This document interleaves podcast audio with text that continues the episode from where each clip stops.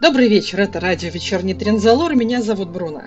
Сегодня мы возвращаемся к рубрике «Алория» и истории персонажей. Эта тема выиграла в одном из запросов в прошлом году, и с выходом серии «Революция Даликов» для многих, кто начал смотреть сериал в 2011 году, а, в общем, с 11 доктора, для них личность капитана Джека Харкнесса остается одной большой загадкой. В принципе, таким персонаж и задумывался в начале, и несмотря на большое количество историй с ним, всегда был полным загадок, скелетов в шкафу и всего такого прочего. В этих самых э, перипетиях, секретах мы постараемся, не спойлеря, разобраться. Этот материал не содержит спойлеров к революции Даликов. Здесь в основном то, что было с Джеком раньше. И также некоторые вещи, которые просто являются отсылками к прошлому Джека и появляются в революции, я также упомяну, они спойлерами не являются. Итак, начнем. When I meet the doctor, once I prove my worth. And then I meet the doctor, what I've waited for since, since birth. Капитан Джек Харкнесс – персонаж, появившийся в первом же сезоне Доктора Кто, в известном и любимейшем эпизоде «Пустой ребенок» и его продолжении «Доктор танцует». С тех пор Джек стал спутником Доктора аж до конца того же сезона, позже появлялся в сезонах 3 и 4, в 3 в финале трех сериях, начиная с «Утопии», а в четвертом сезоне в финалке «Украденная земля» пути расходятся. Сам капитан Джек получил отдельный спин э, действие которого разворачивалось также в течение третьего, четвертого сезонов и чуть позже. Вот. После чего 9 лет не появлялся на ТВ, однако за это время были записаны десятки книг, написаны десятки книг, аудиокниг, а, и в последние годы вышло 10 э, аудиопьес Big Finish с этим же прекрасным персонажем, сыгранным тем же Джоном Бароуманом. Так что с Джеком он не расставался никогда. И даже когда после э, занимался другими проектами, в частности, снимался в, сериале «Стрела», он продолжал активно участвовать и в конвентах, и косплей Тардис, Белочку, и вообще кого угодно. Активно намекать всяким боссом на седабе, что у меня тут есть торч, вот, и есть связи, я знаю Чибнала, вот, я всегда готов играть капитана Джека, вот, э, из любого положения, и это одна из причин, почему он, собственно, и вернулся. Перейдем к тому, кто он такой, этот персонаж. Давайте копнем глубоко. Родился он на не знаю, как называется эта планета, на самом деле она не раскрывается, однако местность называется полуостров Бошейн, Бошейн Пенинсула, вряд ли планета называется таким образом, однако это его родные места, а, и звали его Явик Пьотр Тейн. Ну вот. Э, планета это, как он в том числе в революции упоминает, аграрная, и жили там жизнью достаточно простой. Потерял своего брата Грея, который, спойлер, еще будет э, немножечко фигурировать это ему аукнется, но он несколько лет искал его, и в целом, пока искал брата, проявил некоторую изворотливость, находчивость, и стал одним из э, рекрутов агентства времени. Он выполнял роль, в том числе, мальчика с обложки, с рекламных плакатов, поэтому его называли Лицо Бо, то есть сокращение от полуострова Бошейн. А, по поводу Лица Бо, наверное, мы скажем потом. А, а сейчас перейдем к агентству времени, потому что эта структура, она а, они мало что рассказывалось. Это все в основном где-то из новелл, из рассказов. Итак, агентство времени — это структура, которая вообще-то по разным источникам создавалась. То ли после Великой войны времени, то ли после Второй Небесной войны. В общем, когда таймлорды были, они очень в состоянии отслеживать состояние времени. А, Причем, естественно, а, основатели этого агентства находились в таком временном периоде, когда люди уже развили путешествия во времени, и, соответственно, могли что-то напортачить. Штабы агентства времени находятся в 49-м, 51-м и 52-м веках. Вот. Ну, как понимаете, времена тогда уже были весьма вольные, несмотря на то, что родился он на аграрной планете. Он довольно быстро, и даже в агентстве времени славился даже по меркам агентства времени, даже по меркам 51 века. Он все-таки выделялся, так сказать, интересом к романтическим отношениям. Ну ладно, не будем мы это обсуждать. Э, главное совсем не это, а то, что он получил, соответственно, манипулятор временной воронки и довольно активно посещал разные планеты, временные периоды, выполняя разные задания. А, большую часть этих историй мы знаем из комиксов, и также из а, более поздних как раз пьес «Жизни капитана Джека», «Смерть капитана Джека». В агентстве времени он несколько лет он был практически наемным убийцей, два года его жизни полностью стерлись из его памяти. Собственно, после этого он начал сомневаться в своем карьерном выборе и вскоре, прихватив все, что было полезным, свалил. О прошлой жизни напоминают, собственно, манипулятор, появившийся разочек Джон Харт, э, с которым у них были рабочие не только отношения.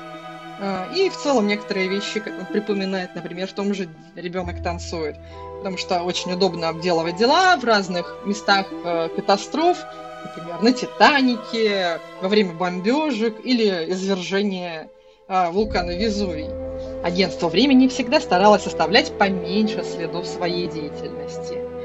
Итак, э, Джек перешел на самостоятельную работу, э, продолжал что-то где-то контрабандой, какими-то сомнительными делишками, и посреди всего этого встретил девятого доктора. Далее в его жизни наступил злой волк. Доктор э, его покинул, полагая его мертвым, у него были другие проблемы, доктор сам в этот момент тоже переживал перерождение, а Джек остался, и остался он э, в некотором недоумении, что ему делать дальше со своей жизнью. Само его положение ожившего, бессмертного, ставило его в тупик, он не знал, что делать. Э, его временной манипулятор был поврежден, он смог переместиться на Землю, но в начало, в конец э, конец 19 века и прожил весь 20 век, ожидая нужную версию доктора. В частности, он участвовал в разных конфликтах Первой мировой, Второй мировой. В общем, тогда-тогда. Кстати, именно из Второй мировой, из этого периода, который он раньше много раз посещал, собственно, он взял этот псевдоним Капитан Джек Харкнес.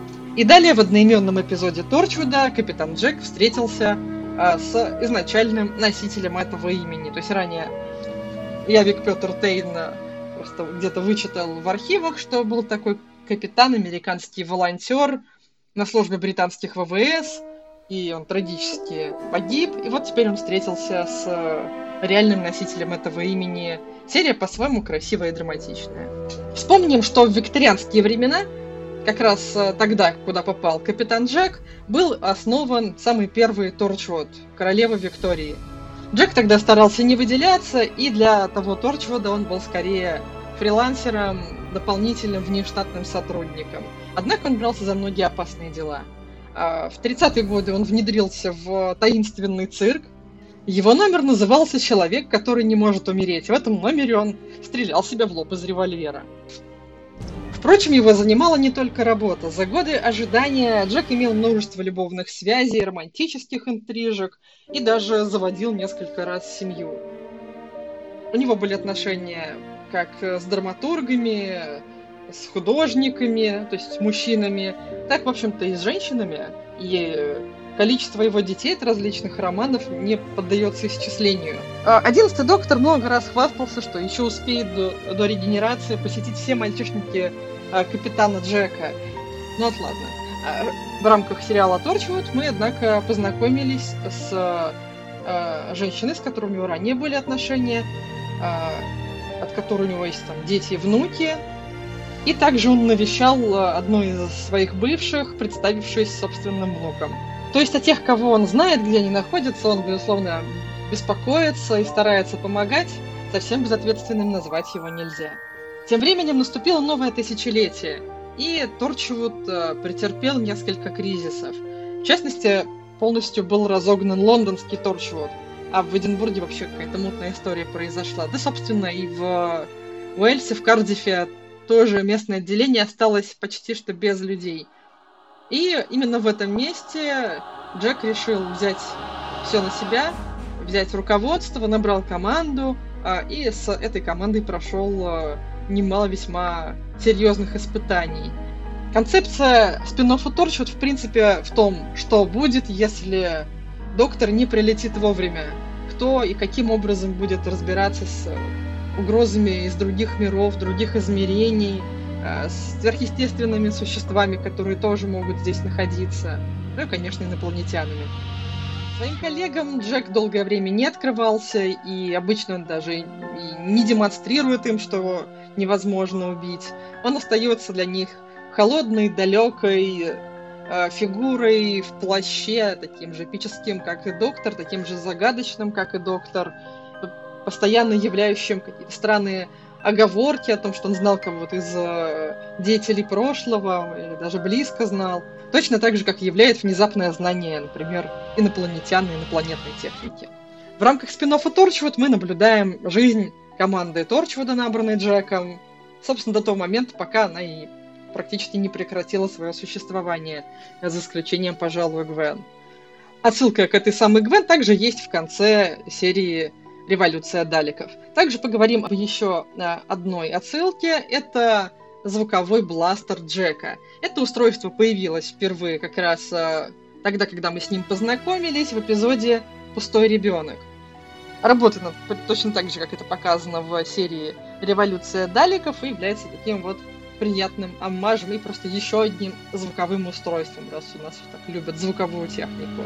Э, сами по себе звуковые отвертки и звуковые технологии а были, в общем-то, придуманы не таймлордами, это изобретение как раз тех же веков и десятилетий, из которых а, прибыл и сам Джек. Теперь поговорим немного о бессмертии Джека. А, этот персонаж был бесстрашным, храбрым и таким же нагло самонадеянным еще до того, как обрел бессмертие. Бессмертие же даже не особо усугубило эти качества. Сам он относится к своему бессмертию смешанно, и как к проклятию, и как к благословению. В отличие от э, людей, боящихся смерти по абстрактным причинам, он боится смерти уже потому, что знает что-то, что-то чувствовал и видел, находясь в отключке и на грани смерти. В те минуты, когда его тело уничтожается, пронзается, расстреливается, и до момента, когда он полностью снова задышит, он также ощущает и боль, и некоторые другие чувства. Он видит темноту, чувствует что-то гнетущее. Для него по смерти отсутствует, а для него что-то за гранью и еще страшнее и темнее, чем для тех, э, кто вообще не представляет, что может быть за гранью смерти. Хотя Джек Бессмертия, он все-таки стареет потихонечку, так как невозможно скрыть и старение исполняющего его роль Джона Бароумана. А, это обыграно также в отсылках в «Революции Даликов» и также а, обыграно в истории с лицом Бо. Что за лицо Бо? Это персонаж, а, старейшее существо в галактике, появляется в эпизодах первого и второго сезонов. Собственно, а, даже в третьем сезоне. У него есть определенная сюжетная роль. Если вы не смотрели первые сезоны, я не буду вам ее спойлерить. Однако Джек однажды предположил, в конце третьего сезона, что, возможно, когда-нибудь он продолжит стареть потихонечку, плавно-плавно-плавно, и через много-много лет от него останется только голова.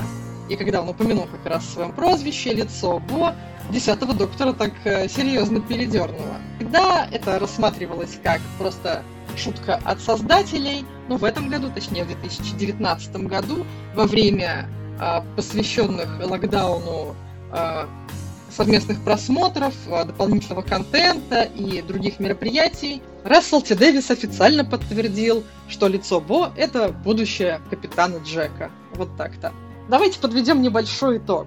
Да? А, это персонаж неодномерный, не ограничивающийся просто своим пристрастием к флирту. Это более чувственная версия доктора, можно сказать, более земная, более страдающая, переживающая. Психология у него осталась человеческая, не может не привязываться. Но в отличие от доктора, который может регенерировать и приглушить болезненные воспоминания, Джеку, чтобы пережить травмы и собственную смерть, и потерю близких людей, которых он постоянно переживает, а, ему остается только бросаться с головой в новые приключения и в новые отношения. И так он постоянно живет вот в этой дихотомии любви и смерти. Как и доктор, он видит хрупкость этой жизни в сравнении э, с Вселенной, в сравнении с тысячелетиями, которые были и будут, и в то же время ценность всего этого приходящего. Возможно, именно ради маленьких мгновений, минутных улыбок, ради этого он и живет. Так что большое спасибо Стивену Моффату, который создал этого персонажа, а также Расселу Ти Дэвису и Крису Чибнеллу, которые этого персонажа развивали, а также другим авторам Торчвуда. Не могу не порекомендовать всем желающим ознакомиться поближе с его историей, посмотреть прекрасные серии первого сезона, великолепную финалку третьего сезона, и, безусловно, захватить все, что между ними, многочисленные отсылки и э, сам сериал Торчвуд. Я надеюсь, что этот небольшой экскурс позволит вам по-новому взглянуть на уже знакомого или только что встреченного персонажа. Спасибо за внимание. Это радио «Вечерний Тринзалор». Меня зовут Бруно.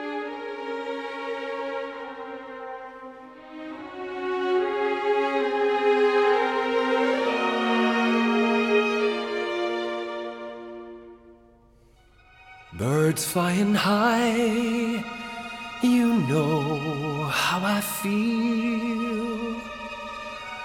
Sun in the sky, you know how I feel. Breeze drifting on by, you know how I feel. It's a new dawn, it's a new day, it's a new life.